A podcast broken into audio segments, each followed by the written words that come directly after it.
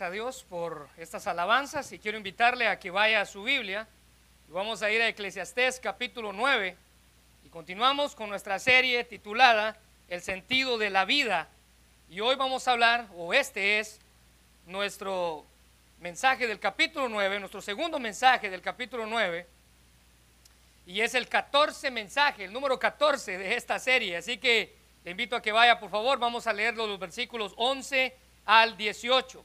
La Biblia dice, me volví y vi debajo del sol que ni es de los ligeros o de los rápidos la carrera, ni la guerra de los fuertes, ni aun de los sabios el pan, ni de los prudentes las riquezas, ni de los elocuentes el favor, sino que tiempo y ocasión acontecen a todos, porque el hombre tampoco conoce su tiempo, como los peces que son presos de la, de la, de la mala red y, y como las aves que se enredan en lazo.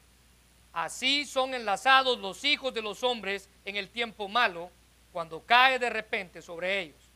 También vi esta sabiduría debajo del sol, la cual me parece grande, una pequeña ciudad y, y pocos hombres en ella, y viene contra ella un gran rey y la asedia y levanta contra ella grandes baluartes.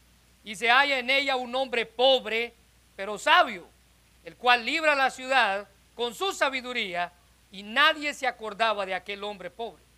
Entonces dije yo, mejor es la sabiduría que la fuerza, aunque la ciencia del pobre sea menospreciada y no, y no sea escuchada sus palabras, las palabras del sabio escuchadas en quietud son mejores que el clamor del Señor entre los necios. Mejor es la sabiduría que las armas de guerra, pero un pecador o un pecado o un pecador destruye mucho bien.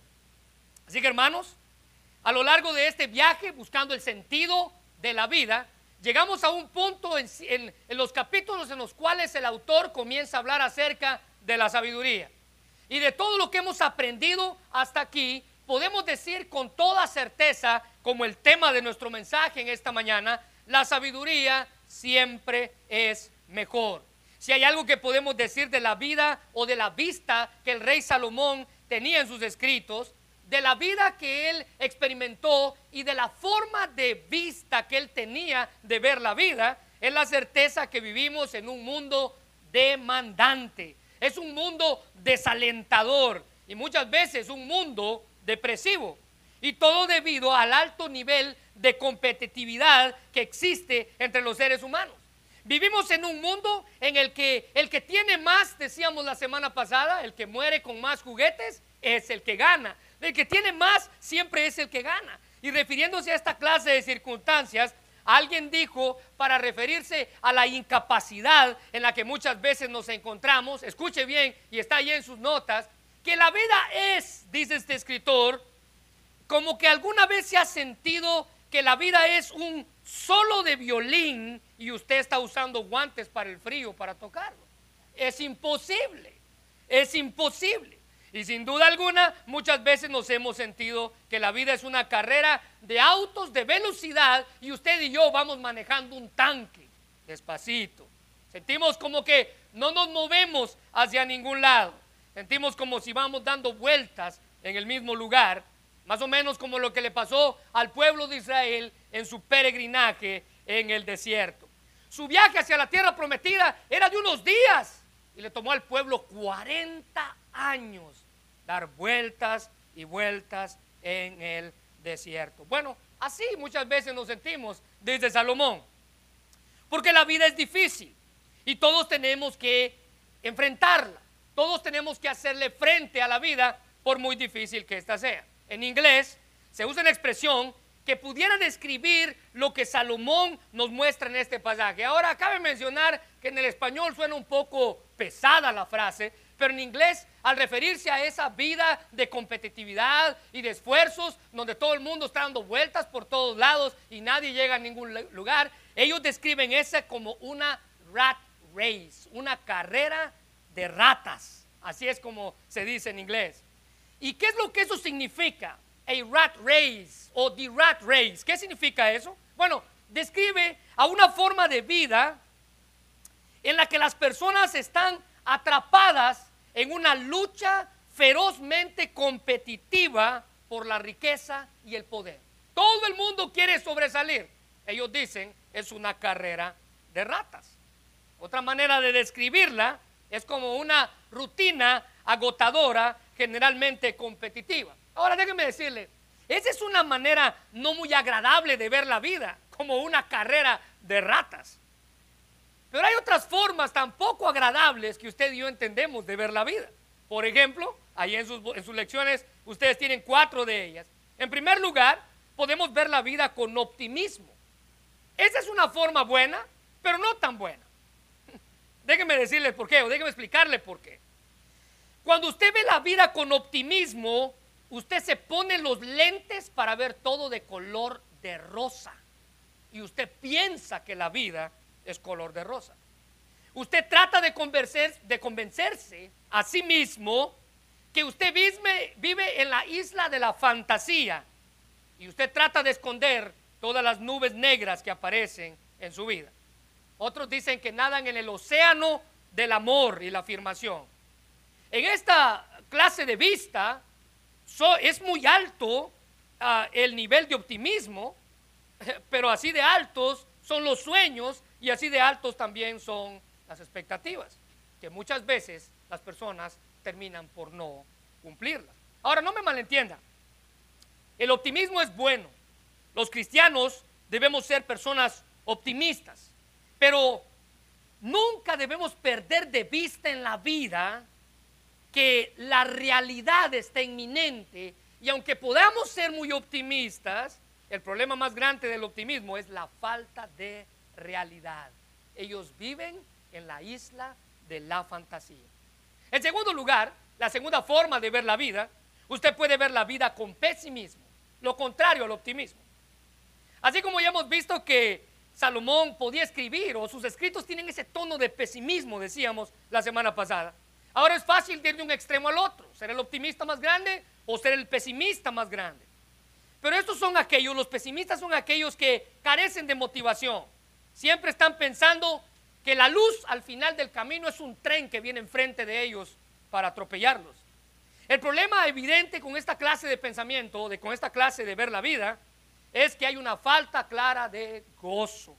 Y todos aquellos que hemos estado alrededor de alguien que ve la vida así, sabemos de lo que se trata. Esta semana me pasó. Esta semana estuve alrededor de alguien literalmente 100% pesimista. Ahora debemos llenar, hermanos, nuestro corazón con ese gozo abundante para que nuestra forma de ver la vida sea diferente. Miren lo que dice el salmista, o perdón, Salomón en Proverbios dice, el corazón alegre hermosea el rostro, mas por el dolor del corazón el espíritu se abate. Así que el optimista y el pesimista. Pero hay una tercera manera de ver la vida. Y esta tercera tiene que ver que podemos ver la vida con sospecha. Sospecha. Esta es la clase de personas que está al borde, a punto de convertirse en un neurótico.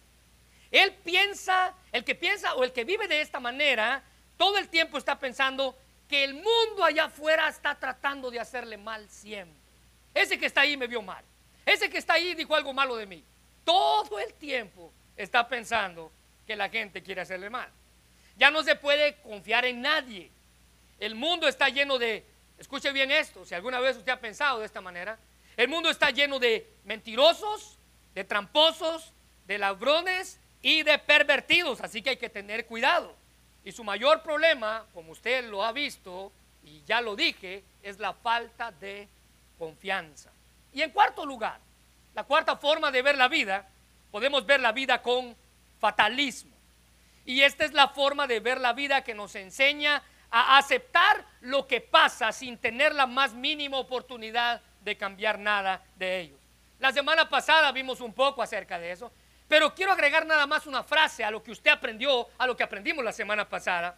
Estas personas dicen, tú solo aprieta los dientes y aguanta hasta el final. Resiste nada más, continúa. Otros dicen, si puedes mantenerte fuera de las responsabilidades, hazlo. Mantente al margen, no te involucres. El problema primordial con esta clase de pensamiento, con esta clase de vista, es la falta de esperanza. Bueno, lo interesante de todas estas formas de ver la vista es que cada una de ellas pueden afectar nuestra propia vida. El doctor Swindle dice que el optimista vive en su propia fantasía, el pesimista vive sin color, sin humor, que vive en una oscuridad marcada por el miedo y el pavor. El que vive con sospecha no puede confiar en nadie, sino que construye un sistema de alarma alrededor de sí mismo. Y él, él vive una vida secreta, protegida, intocable, invulnerable, porque si deja entrar a alguien, puede que esa persona se aproveche de él. Y el fatalista convierte su vida en un largo y triste suspiro diciendo, algo malo va a pasar, pronto vamos a morir, y esto es lo único que tenemos seguro en la vida. Ahora la pregunta es, ¿cómo ve usted la vida? ¿Cómo ve usted la vida? ¿Con pesimismo? ¿Con optimismo? ¿Con sospecha? ¿O con fatalismo? ¿De qué manera ve usted la vida? Bueno, necesitamos ver la vida como Dios ve la vida. Como Dios ve la vida. Por muy difícil que la vida sea, usted tiene que ver la vida como Dios ve la vida. Por ejemplo, podemos ver la vida como el rey David veía la vida. A pesar de las circunstancias que había enfrentado él, él escribe en el Salmo 139, 13 al 18. Tú creaste las delicadas partes internas de mi cuerpo y me entretejiste en el vientre de mi madre. Versículo 14. Gracias por hacer tan maravillosamente complejo. Tu fino trabajo es maravilloso y lo sé muy bien. Note que él está hablando de su propio cuerpo. Note que él está hablando de su propia vida, de su cerebro, de su corazón, de todo lo que hay en su cuerpo. Mire el versículo 15. Tú me observabas mientras iba cobrando forma en secreto, mientras se entretejían mis partes en la oscuridad de la matriz. Me viste antes que naciera, cada día de mi vida estaba escrito en tu libro, cada momento fue diseñado antes de que un solo día pasara. Qué preciosos son tus pensamientos acerca de mí, oh Dios, no se pueden enumerar, ni siquiera puedo contarlos, suman más que los granos de la arena y cuando despierto todavía. Esa es una maravillosa forma de ver la vida. ¿Puede usted ver la vida de esa manera? Bueno, para entender que en la vida siempre la sabiduría es mejor, necesitamos comprender tres cosas que están ahí en sus notas y que vamos a estudiar. La primera de ellas es la incapacidad de la habilidad. No siempre el más hábil es el que se lleva el mejor premio. El más hábil también tiene incapacidades. Mira el versículo 11. Salomón escribe, me volví y vi debajo del sol que ni es de los rápidos los que ganan la carrera, ni de los fuertes los que ganan la guerra, ni de los sabios los que, ah, los que obtienen el pan, ni de los prudentes el que gana riquezas. Vea, la frase me volví debajo, me volví o vi debajo del sol, expresa que lo que Salomón habla, lo habla de su propia experiencia. Él había sido testigo, ahora nos transmite esa misma sabiduría que él había adquirido. Pero esa frase también nos enseña algo más para aprender. Por ejemplo, la versión Dios habla hoy dice, en este, en este mundo he visto algo más. Y eso más es la incapacidad que muchas veces vemos en la habilidad. Piense en alguna habilidad que usted tenga. Piense en algo en lo que usted sea bueno. Piense en algo que usted desarrolle, podríamos decir, hasta con los ojos cerrados. Bueno, esa habilidad usted también tiene incapacidad. Porque comúnmente se nos enseña que si queremos alcanzar el éxito, necesitamos correr más rápido, ser los más rápidos. Necesitamos ser los más fuertes o volvernos más fuertes, ser los más competitivos, ser los más agresivos en la vida, pero Salomón nos muestra que, versículo 11, no es de los rápidos la carrera, ni la guerra de los fuertes, ni las cosas de los hábiles. No, no, no, no, no, dice él. Lo que sí debemos de entender es que no es difícil pensar que en el caso del más rápido o del más fuerte, que éste pudiera perder. No, no, no. Los rápidos siempre ganan. los fuertes siempre ganan. Esto lo vemos claro, especialmente en las competencias deportivas. Pero específicamente cuando hablamos de velocidad y fortaleza, podemos pensar o mencionar esta disciplina deportiva, el boxeo. El más rápido y el más fuerte es el que siempre gana. Tiene que ser más rápido y el más fuerte para poder vencer. Pero note el contraste que el rey dice aquí. No siempre el más rápido gana, no siempre el más fuerte lo hace. Pero más que una competencia, lo que Salomón tenía en mente era su propia vida y él mismo preguntó, si esta vida es todo lo que hay, entonces, ¿por qué esta vida no tiene sentido? ¿Se recuerdan? En los primeros mensajes decíamos, si esta vida es todo lo que hay, ¿por qué esta vida no tiene sentido? Así como tampoco tiene sentido el pensar que los rápidos y los fuertes no van a ganar, no van a ganar. Y hay una historia, un cuento para niños, tal vez usted se lo ha contado a sus hijos o usted cuando estaba pequeño alguna vez lo escuchó, que quede claro que es un cuento para niños. Pero esos cuentos de niños son los que nos enseñan a los grandes. Y es la historia de la liebre y la tortuga. ¿Cuántos se recuerdan de esa historia? ¿Se recuerdan de esa historia? Muy bien, déjeme contársela por si usted no conoce la historia. Pero la historia es un cuento para niños que describe a una liebre, siendo el animal más rápido, dice la historia que en el bosque nadie podía ganarle, era el más rápido. Y este retaba a todos a una carrera, pero especialmente se burlaba de una tortuga, porque las tortugas son lentas. Ella constantemente se burlaba y le decía, tú nunca puedes vencerme, nunca podrás vencerme en una carrera. La tortuga, herida en su orgullo, aceptó la carrera y aunque probablemente ella misma pensaba que no tenía ninguna oportunidad de ganarle. Así que ésta le propuso diciéndole, vamos a hacer una carrera. Llegó el día en el que se enfrentaron, todos los, los animales del bosque estaban allí, y la carrera comienza y en un abrir de cerrar de ojos, la liebre desapareció a la vista de todos los demás. La tortuga estaba allí, a la vista de todos, dando pasos lentos y firmes. A lo largo del camino, dice la historia que la liebre fue parándose varias veces, tratando de esperar a la tortuga para burlarse de ella. Pero Convencida esta que la tortuga no tenía ninguna oportunidad de vencerle, poco a poquito fue bajando el ritmo de su velocidad.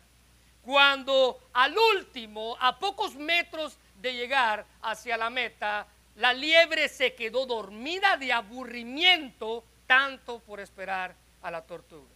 Pero algo sucedió. A pocos metros de la meta, la liebre dormida la tortuga dando pasos cortos pero seguros, se sitió en el primer lugar, pasando a la liebre mientras ésta estaba dormida. Cuando la tortuga estaba a punto de cruzar la meta, la liebre se despertó y se echó a correr lo más rápido que pudo, pero ya no había nada que hacer, más que ver con asombro e impotencia cómo la tortuga se alzaba en la victoria y era ovacionada por todos los animales del bosque. Ahora, hay muchas lecciones que se enseñan, pero hay una principal que usted y yo como adultos podemos aprender de ella, que quede claro que es una historia para niños. Pero la que usted y yo podemos sacar de ellos es que en ocasiones la habilidad también tiene incapacidad. Algo que el sabio también pasa por hambre, que los, los inteligentes no siempre son recompensados con riqueza, que los habilidosos no necesariamente son ricos y que los bien instruidos no siempre tienen el éxito en la vida. Todos estamos expuestos a oportunidades e infortunios de la vida. O como decía el doctor MacArthur, la sabiduría no puede garantizar buenos resultados debido a las muchas e impredecibles contingencias que se dan. Pero pareciera que Salomón aquí lucha contra una sensación de fatalismo, pero no es así, la idea es central. Vea lo que dice la palabra de Dios para todos. Todos tienen sus buenos y malos tiempos. La reina Valera en el versículo 11 dice, sino que tiempo y ocasión acontecen a todos. La nueva versión internacional dice, sino que todos les llegan buenos y malos tiempos. No, no, no piense en su fortaleza, no piense en lo rápido que usted es, no piense en la habilidad mental que usted tiene. A todos nos llegan buenos y malos tiempos. Matthew Henry decía que a nosotros nos parece casualidad, pero de acuerdo a los designios de Dios son oportunidades. Mire el capítulo 3, versículo 1. Todo tiene su tiempo y todo lo que se quiere debajo del cielo tiene su hora. El Salmo 31, 15 dice, mi vida entera está en tus manos, líbrame de mis enemigos y perseguidores. Ahora subraya esa frase, mi vida entera está en tus manos. Eres tú, Dios, quien me da oportunidades y eres tú, Dios, quien también permite que los infortunios en mi vida pasen. El comentarista Derek Kidner decía que el tiempo y la ocasión están a la par, sin duda porque ambos tienen una forma de quitarnos las cosas de las manos de repente. ¿Por qué? Mire el versículo 12, por favor. Porque el hombre tampoco conoce su tiempo como los peces que son presos en la malla, en la mala red, y como las aves que ni siquiera se dan cuenta cuando caen en el lazo. ¿Se da cuenta de eso? La gente no puede predecir cuándo vendrán tiempos difíciles. Ni el rápido puede producirlos, ni el fuerte puede predecirlos, ni el hábil, ni el inteligente. No podemos predecir cuándo los tiempos malos van a venir. Al igual que los peces no pueden predecir la red que se aproxima a ellos para atraparlos. Ellos no dicen, ahí viene una red, necesitamos correr de ella. No, no, no, ellos nada más corren hacia la red y son atrapados. Y cuando están atrapados, ellos mismos no saben ni siquiera qué va a pasar con ellos. Pero él también nos da otro ejemplo y el ejemplo son los pájaros. Así como el pájaro tampoco puede predecir la trampa que se aproxima y cuando cae en ella no sabe qué será de ellos. Es lo mismo con la gente. Puede ser atrapada en los momentos difíciles que pueden llegar de repente. Déjenme darle unos ejemplos. Un ataque al corazón, ¿lo puede predecir usted? No. No. Yo he conocido historias de personas que han muerto por un ataque al corazón. Un ataque, les llama, mire, el término médico es un ataque fulminante. Y la descripción que dan es que antes de que toque el suelo, esa persona ya está muerta. Falleció. No es predecible. Hay ciertas cosas que le dicen, indicaciones que le dan, pero ese le puede dar a la persona más saludable del mundo. Es un infortunio. Usted no predice un ataque. Ah, otra de las formas también que podemos ver esto es la pérdida de los bienes. ¿Se ha dado cuenta que a veces usted una noche puede acostarse teniendo mucho y en la mañana puede levantarse no teniendo no lo puede predecir. Un calambre no se puede predecir. Puede afectar la velocidad del más rápido. Así como cualquier otra circunstancia puede afectar al más fuerte para ir a la guerra. Al más sabio no se le puede reconocer, al prudente o al elocuente por igual, no se le reconoce en esta tierra. Recuerde que no es nuestra capacidad, ni mucho menos nuestra habilidad, sino la fortaleza que viene de Dios llenando nuestra vida y dándonos la capacidad para mantenernos de pie, aún cuando todo nuestro alrededor se esté cayendo. El salmista dice en el capítulo 20, 7 y 8, estos confían en carros, sus habilidades, aquellos confían en caballos, sus habilidades, mas nosotros en el nombre de Jehová nuestro Dios tenemos nuestra memoria. Literalmente tenemos nuestra confianza. Versículo 8, aquellos de los caballos y aquellos de los carros, dice el salmista, estos flaquean y caen, pero nosotros nos levantamos y estamos de pie. ¿Pudiera usted decir eso? ¿Pudiera usted decir eso? Yo confío en Dios y a pesar de las circunstancias, aún estoy de pie. Muy bien, número dos, la segunda cosa que necesitamos entender para reconocer que la sabiduría siempre es mejor es la cronología de la sabiduría la cronología, una historia contada. Ahora mire el versículo 13. La cronología es una historia contada. Versículo 13. También vi esta sabiduría debajo del sol, la cual me parece grande. una pequeña ciudad y pocos hombres en ella.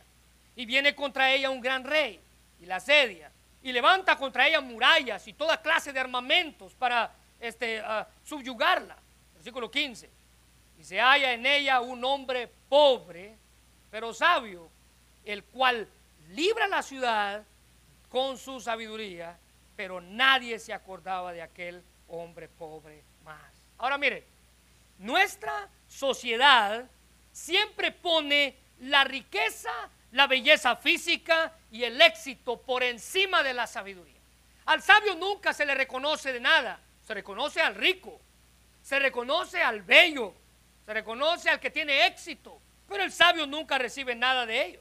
La sabiduría, a pesar de, de que nunca es reconocida en la tierra, la sabiduría siempre es un bien mayor que la fortaleza, a pesar que con frecuencia no se le reconoce. Déjenme citar nuevamente al doctor MacArthur que dice, es posible que la sabiduría no reciba su parte en esta vida y esa es una verdad. Nunca el sabio va a ser halagado, nunca el sabio va a ser reconocido. Pero aún cuando es más efectiva la sabiduría, no siempre se escucha a ella y los sabios con frecuencia siempre pasan desapercibidos. Y el rey nos presenta una parábola, una historia, la cronología que les dije, en la cual podemos aprender a ser receptivos en la sabiduría. Ahora no importa de quién venga. Ahora cabe mencionar que esta historia impactó la vida del predicador, del rey Salomón. El versículo 13 dice, también vi esta sabiduría debajo del sol, la cual me parece grande. La nueva, perdón, la Biblia de las Américas traduce este pasaje de la siguiente manera. También esto llegué a ver como sabiduría debajo del sol y quiero que subraye esto y me impresionó. Esa frase me, me captó mi atención. Porque eso quiere decir que esta historia mantuvo al rey con los ojos bien abiertos y bien atentos. Y la historia describe una ciudad con pocos habitantes para defenderla. Y esta ciudad fue atacada por un rey poderoso.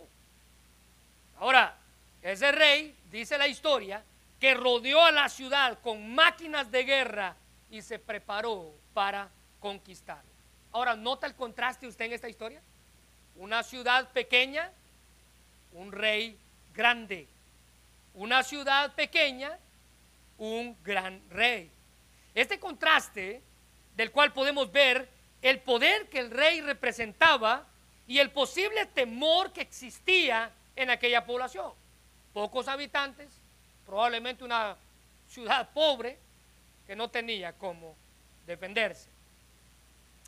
Así que la insignificante y desprotegida ciudad no era nada en contraste contra la grandeza y el poder militar que aquel rey tenía.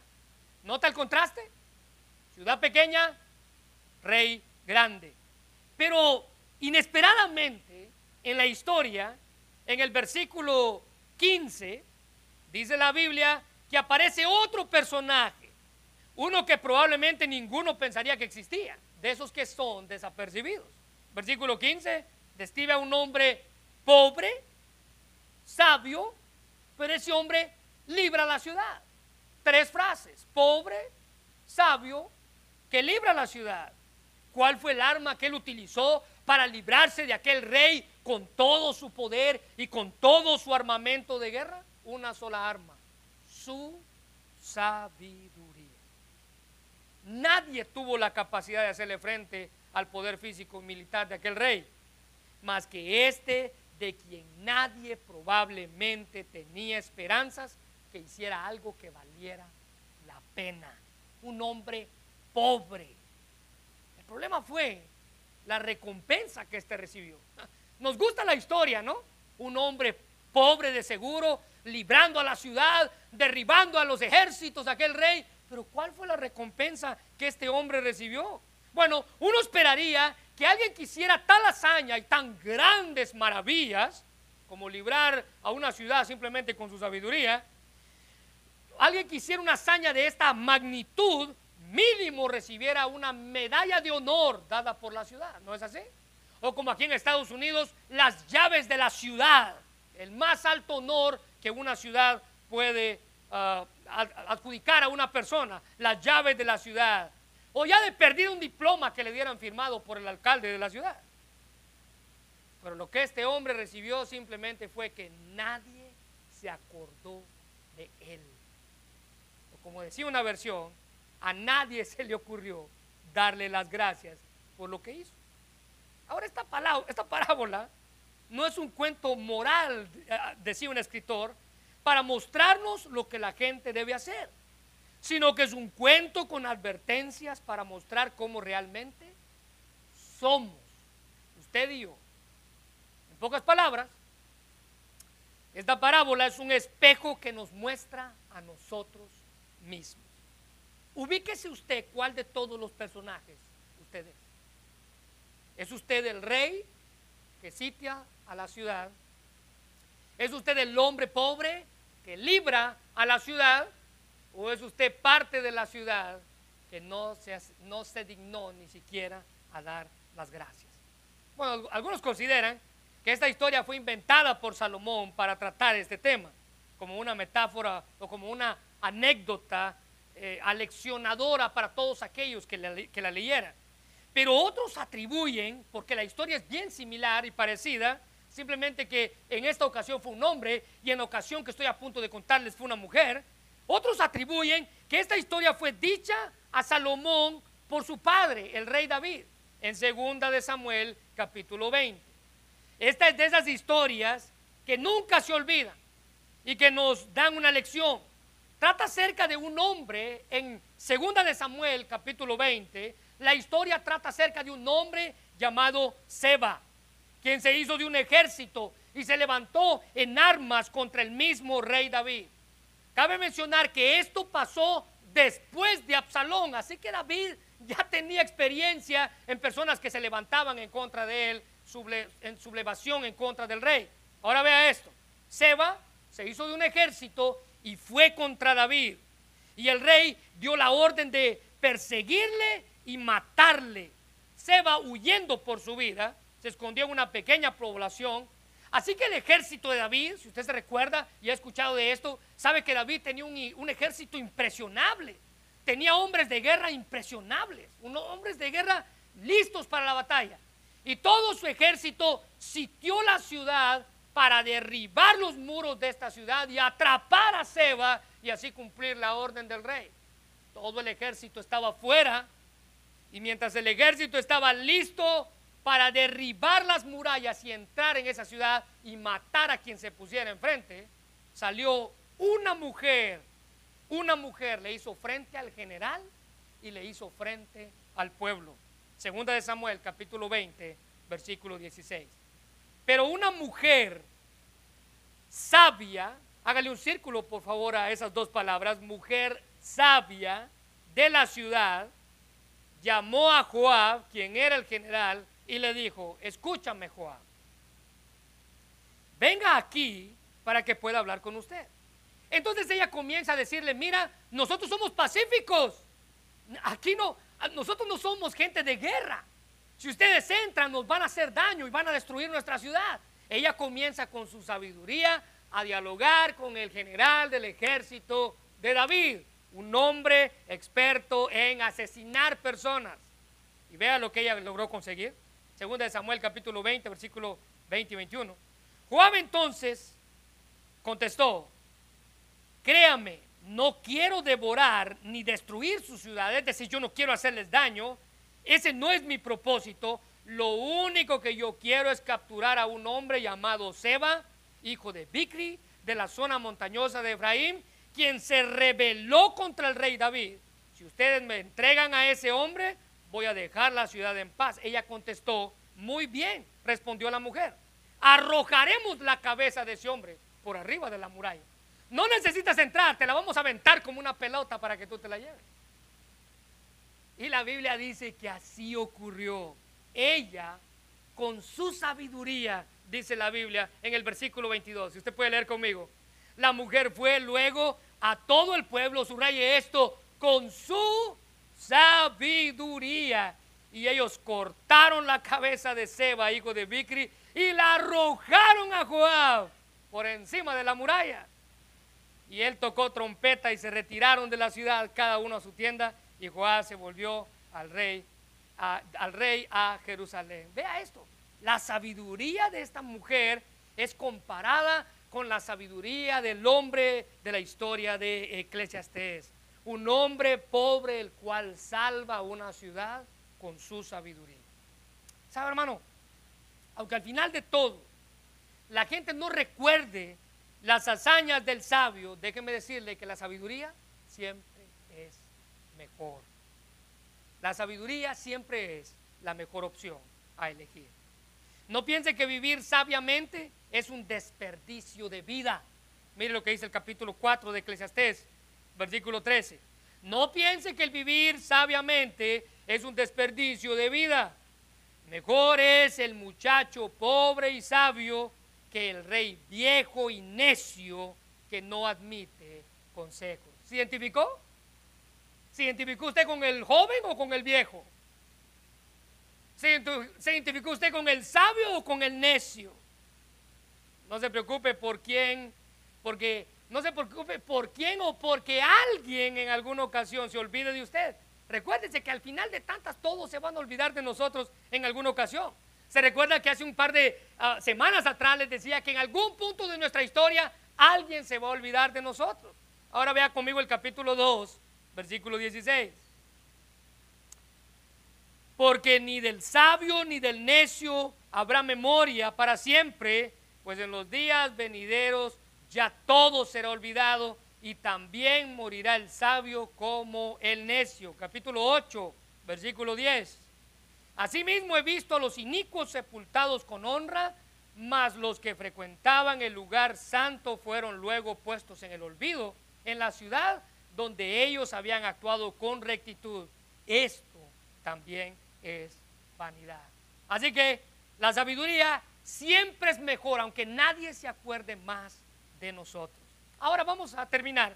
En tercer lugar, para reconocer que la sabiduría siempre es mejor, necesito entender la comparación y la mejor decisión. Ella es mejor, es nuestra mejor opción. La comparación y la mejor decisión. Mire el versículo 16, por favor. Entonces dije, mejor es, y esta es la tercera ocasión en la cual el predicador hace una comparación así, estoy diciendo un mensaje segundo mensaje, este es el tercer mensaje en la cual usamos la misma comparación. Mejor es la sabiduría que la fuerza. Aunque la ciencia del pobre sea menospreciada y no sean escuchadas sus palabras. Las palabras del sabio, escuchadas en quietud, son mejores que el clamor del Señor entre los necios. Mejor es la sabiduría que las armas de guerra pero un pecador destruye mucho bien. Así que, aunque la sabiduría del pobre de aquella ciudad sea menospreciada y nunca sea recordado, sus palabras nunca sean escuchadas, sino más bien olvidadas, dice la Biblia que la sabiduría es nuestra mejor opción. Pero por sobre todas las cosas que podamos ver en este mundo, incluyendo la fuerza, la sabiduría siempre es mejor. Versículo 16, mejor es la sabiduría que la fuerza. Ella misma no tiene comparación. Capítulo 7, versículo 19. La sabiduría fortalece al sabio más que diez poderosos que hay en aquella ciudad. Proverbios capítulo 21, versículo 22. El sabio conquista la ciudad de los fuertes y los que tienen conocimiento se hacen, perdón, el sabio conquista la ciudad de los fuertes y arrasa la fortaleza en que confía. Proverbios capítulo 24, versículo 5. Los sabios son más poderosos que los fuertes y los que tienen conocimiento se hacen cada vez más fuertes. Así que estos versículos, en cierta manera, representan la historia del hombre que Salomón nos acaba de contar. Un hombre sabio venciendo la fortaleza. Aunque nadie quiere escuchar la sabiduría y aunque nunca sea recordada, siempre es nuestra mejor opción. ¿Por qué? bueno, mire el versículo 17, las palabras del sabio, escuchadas en quietud, son mejores que el clamor del necio, que el clamor del Señor entre los necios. La nueva traducción viviente dice, es mejor oír las palabras suaves de una persona sabia que los gritos de un rey necio. ¿Entiende eso? Matthew Henry decía, por su sabiduría el hombre puede hacer que ocurra lo que nunca haría por su fuerza. Si Dios es por nosotros, cita él, ¿quién puede estar en contra de nosotros o resistir ante nosotros? Y aquí Salomón, dice Matthew Henry, observa el poder de la sabiduría, aunque puede esforzarse mucho bajo las desventajas extremas. Cuán persuasivas son las palabras rectas. Y de allí, de allí, que él mismo nos instara a que mejor son los consejos del sabio, fuesen o no requeridos y escuchados que los gritos de quienes defendían la ciudad. La sabiduría es nuestra mejor opción, versículo 18.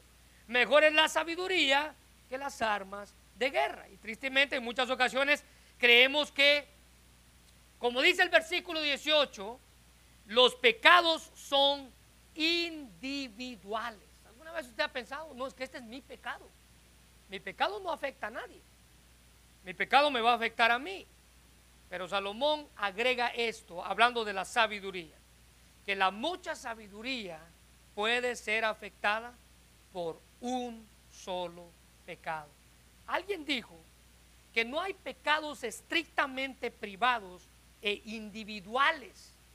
El pecado o la virtud de un miembro de la comunidad, llámese iglesia, hace descender o subir respectivamente el nivel espiritual de la misma, pues todos formamos un solo cuerpo. Es decir, que el pecado de un solo miembro de la iglesia afecta a toda la iglesia. ¿Por qué? 1 Corintios 12, 26. Si un miembro del cuerpo sufre, todos los demás sufren también. Si un miembro recibe atención especial, todos los demás comparten su alegría. Un solo error, un solo hombre que cometa un error puede afectar a todos. Y un ejemplo claro de esto, ya con esto termino, un ejemplo claro de esta situación es la vida de un hombre en jueces capítulo, eh, perdón, en Josué capítulo 7 llamado Acán, miembro del ejército de Josué, del ejército de Israel, donde Josué era el general y ahora nuevo líder del pueblo. Ya había tomado posesión de su liderazgo con el pueblo. Israel había derribado una de las murallas más grandes, la muralla de Jericó. ¿Sabe cómo le llamaban a la muralla de Jericó? La impenetrable. Nadie podía derribar esa muralla. Su longitud era enorme, su tamaño era enorme, todo lo que ella era era un sinónimo de poderío, hablando de defender una ciudad, la impenetrable. Pero con el poder de Dios, Israel había hecho que esa muralla se cayera como que fuera un papel. ¿Se recuerda? Dando siete vueltas, dando gritos, tocando trompetas y toda la muralla se cayó. Bueno, la Biblia dice que estos pasan por ese pueblo pero la instrucción que Dios les dio fue, mira, cuando tú pases por ahí, no vayas a tocar nada de lo que esté allí que sea codiciable ante los ojos. Nada. Tú estás pasando por ahí no para conquistarla, tú estás pasando por ahí porque por ahí tienes que pasar. Y la Biblia dice que hubo un solo hombre que tomó algo de oro, que tomó un manto que fue apetecible a sus ojos y que lo escondió. Después de conquistar o de pasar por la ciudad inconquistable, la impenetrable, se toparon con un pueblecito que tiene tres letras. H-A-I. En español se leería Ay. En inglés sería Hay. Pero esa ciudad, dice la Biblia, que con pocos pobladores venció y derribó al pueblo más de mil hombres. ¿Se imagina? ¿Se imagina al pueblo? ¿Se imagina al líder? Dios, ¿qué pasó? Acabamos de derribar a la impenetrable y esta que tiene tres letras nos hizo frente e hizo daño a nosotros. Y lo que hizo Josué fue lo que, lo, lo que probablemente usted y yo hubiéramos hecho. Ir para Dios y preguntarle por qué. Bueno, la respuesta fue, hay un problema entre el pueblo. Y el problema es que un hombre ha pecado. Josué capítulo 7, versículo 1. Pero los hijos de Israel cometieron una prevaricación en cuanto al anatema, lo que estaba maldito. Porque Acam, hijo de Carmi, hijo de Sabdi, hijo de Sera, de la tribu de Judá, tomó de lo que era maldito. Y la ira de Jehová se encendió contra los hijos de Israel. Y así fue como este pueblo no pudieron hacerle frente. ¿Por qué? Porque un solo hombre había pecado. La Biblia dice en el capítulo 7 de Josué, versículo 11 y 12, e Israel ha pecado fue la respuesta de Dios para Josué cuando éste oró, y aún ha quebrantado mi pacto que yo les mandé, y también ha tomado del anatema, y hasta han hurtado, han mentido, y aún lo han guardado entre sus enseres.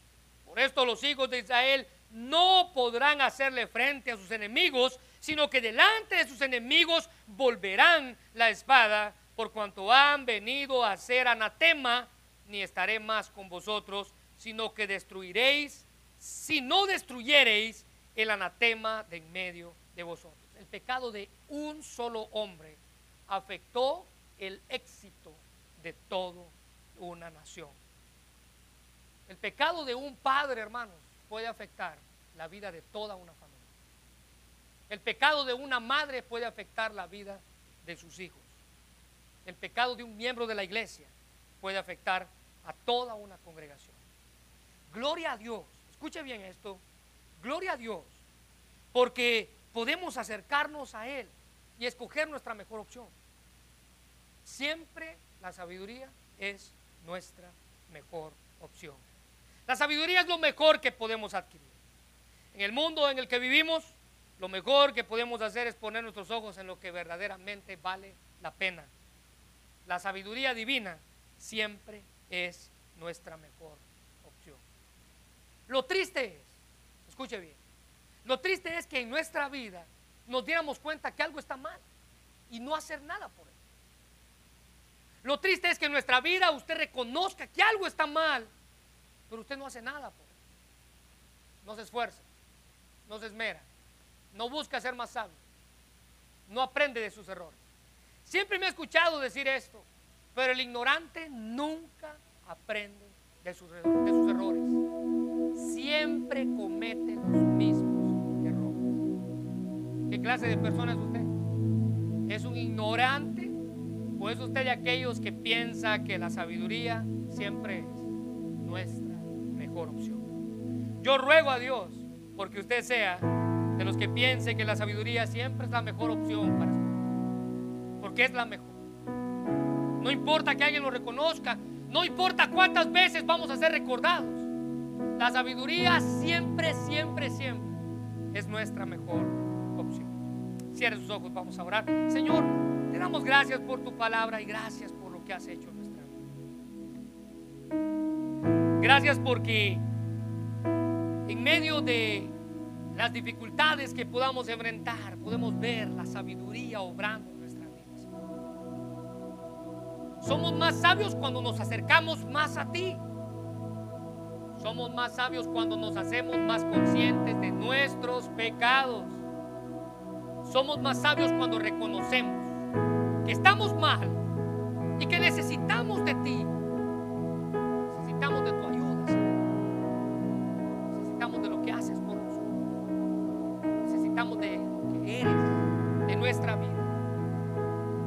más sabios cuando nos volvemos a ti reconociendo nuestra incapacidad y reconociendo que todo lo que necesitamos en la vida es tu presencia.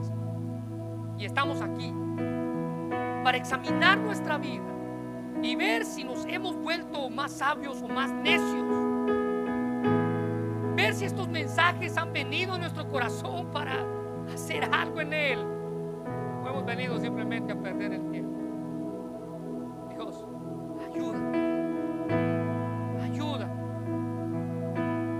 Vez que abramos tu palabra, veamos en ella sabiduría para. Porque allí está. El problema es que nosotros no. Ayúdanos a ver. Ayúdanos a ver la sabiduría que tú tienes preparada para nosotros. Hermano, ¿es usted salvo? ¿Es usted de esas personas que reaccionan con sabiduría? ¿O hay algo dentro de usted que le recuerda que hay muchas veces que usted en lugar de actuar con sabiduría actúa en su carne? En lugar de reaccionar con sabiduría, usted reacciona con necedad. Bueno, este mensaje es para para todos aquellos que sabemos que en ocasiones no somos tan sabios como quisiéramos. Su oración debe de ser, Dios, ayúdame acercarme más a ti y a ser más. A reaccionar con sabiduría. A entender que en la vida, si vivo para mí, voy a vivir siempre